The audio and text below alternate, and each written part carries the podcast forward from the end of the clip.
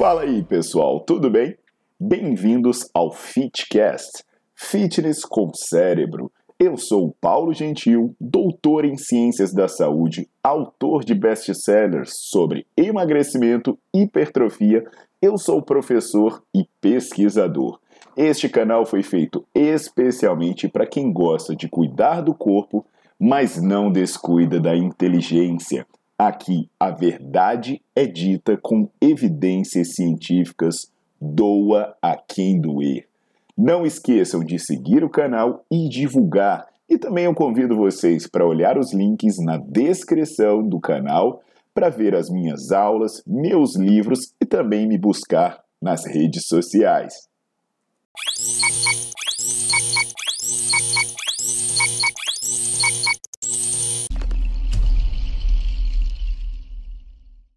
Fala aí, turma! Hoje eu vou passar para trazer algumas reflexões sobre um problema muito comum na musculação, né?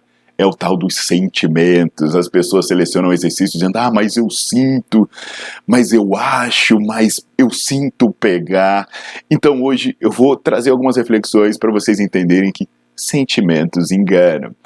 É, antes de eu continuar, já deixa o seu like no meu vídeo, já bota para seguir o canal, para se manter atualizado e para prestigiar um pouquinho do que eu faço por aqui.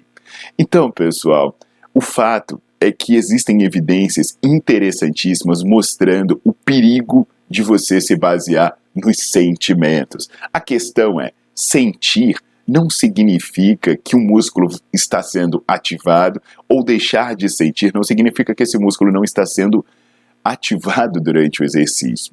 A questão, pessoal, é que tem coisas interessantíssimas com relação ao exercício, mostrando o conflito entre os seus sentimentos e os músculos que realmente são ou não são utilizados durante um exercício. Um exemplo clássico é o supino.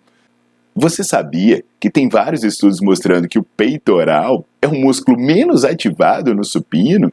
O fato é que sentir não significa ativar e muito menos estimular a musculatura. Para tentar esclarecer, eu vou mostrar dados de ativação, apesar de saber e apesar de precisar alertar vocês que ativar o músculo não significa que ele vai crescer, que ele vai hipertrofiar, e da mesma forma como uma atividade eletromiográfica mais baixa não significa que esse músculo vai deixar de ter um estímulo com um determinado exercício. Mas os dados vão servir para trazer algumas reflexões importantes, tá? Por exemplo, em 1997, os estudos estão na legenda aí para você dar uma conferida.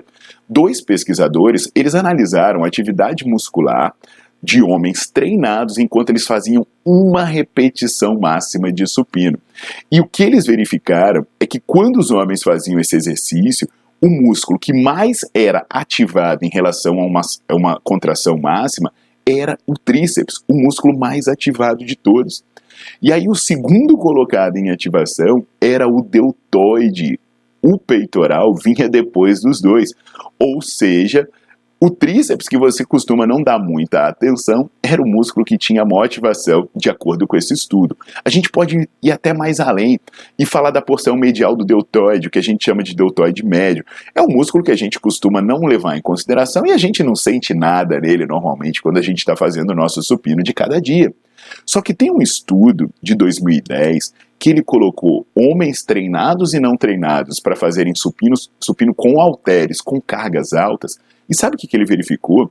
Que o deltoide médio era o músculo que era mais ativado que o peitoral durante o supino. E tem vários estudos mostrando que o deltoide médio ele é ativado de maneira similar ou superior ao supino similar ou superior ao peitoral durante o supino. E é interessante notar que, em geral, quando os estudos envolvem treinos mais intensos, seja porque a carga é alta, seja porque eles se aproximam mais da fadiga, mais a gente vê a ativação dos músculos que antes a gente considerava acessórios, como é o caso do tríceps, como é o caso do deltoide anterior e até mesmo o caso do deltoide médio. Óbvio que eu tô, não estou dizendo que o supino não trabalha peito. Pelo amor de Deus, e muito menos eu estou dizendo que você não vai hipertrofiar o peitoral fazendo supino, ou dizendo que o supino é um exercício ruim. Não é nada disso.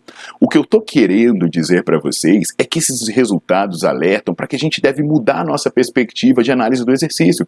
Porque normalmente, quando uma pessoa chega na academia e ela vai fazer supino, ela pensa, eu vou treinar peito. Mas ela se esquece que ela está treinando peito, ombro e tríceps. E o que, que acaba acontecendo? Ela coloca um monte de exercício isolado para cada agrupamento muscular. E o problema é que nós estamos vendo que existe uma alta incidência de lesões, por exemplo, nos homens em articulações como o ombro e cotovelo, devido a esse excesso de exercício desnecessário.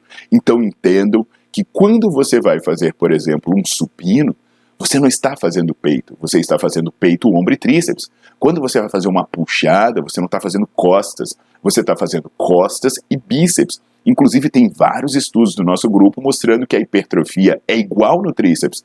Quando você faz uma puxada ou uma rosca direta, por exemplo. Eu até convido vocês a olharem as aulas lá no meu site, que eu tenho duas aulas sobre seleção de exercícios de membros superiores, que aí vai ajudar você a escolher os melhores exercícios e a contar o seu volume. Tem estudos lá muito bacanas que vão te impressionar com relação a essa temática. Então, pessoal, Entendam que sentimentos enganam. Entendam que quando você fizer um exercício, você deve considerar os músculos que participam dele, sem pensar nessa invenção que a gente criou de dizer que existe um motor primário ou um motor secundário ou músculos acessórios, quando na verdade muitos deles são todos motores primários em conjunto. Tá legal? Entendido isso, turma? Então, aproveita aí para deixar o like no vídeo, botar para seguir o canal e fazer uma visita, uma visita na minha página. E fazer uma visita na minha página, que aí vocês vão ver minhas aulas online, onde eu me aprofundo em mais assuntos, vocês vão ver os meus livros, os meus artigos e a minha agenda de cursos. Então, até a próxima!